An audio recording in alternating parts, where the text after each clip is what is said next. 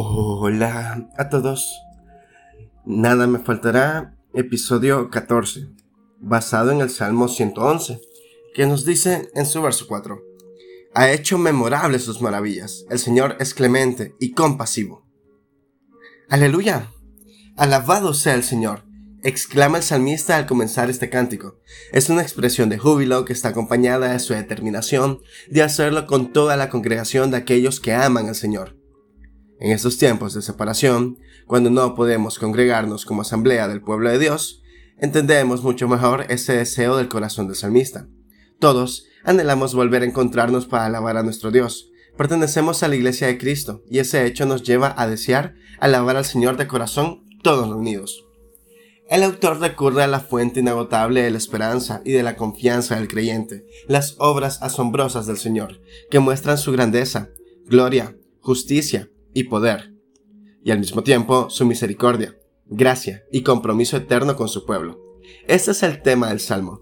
Se hace referencia a las obras de Dios al menos cuatro veces en este cántico. Debes prestar mucha atención a las obras de Dios.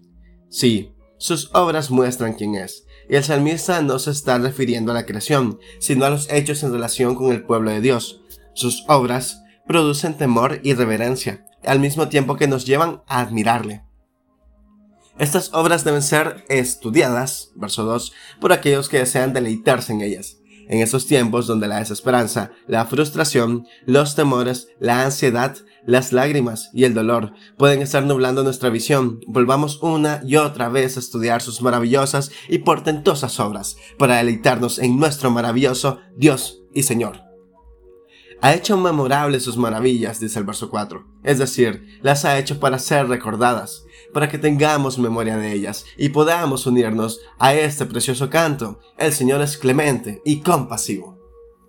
Y a partir de ahí, el salmista recuerda cómo el Señor ha provisto para su sustento y sobre todo cómo sus obras están caracterizadas siempre por la verdad y la justicia. Hay una hermosa armonía en toda la palabra que insiste en hacer memoria de las obras de Dios como una fuente inagotable de esperanza y confianza en su poder y su fidelidad. Por ejemplo, en el Salmo 77, Asaf habla sobre esa profunda depresión en la que se encontraba, rehusando el consuelo. Se quejaba y desmayaba hasta que al fin exclama, prefiero recordar las hazañas del Señor, traer a la memoria sus milagros de antaño. Verso 11. Pablo también lo menciona. De hecho, todo lo que se escribió en el pasado se escribió para enseñarnos, a fin de que, alentados por las escrituras, perseveremos en mantener nuestra esperanza. Romanos 15:4. Recordemos las obras del Señor y cobremos aliento en medio de las actuales circunstancias. No perdamos la esperanza de que el Dios de la historia es nuestro Dios y Él pagó el precio del rescate de su pueblo y estableció su pacto para siempre. Su nombre es santo e imponente. Salmo 119, 111, 9. Muchas gracias por escuchar.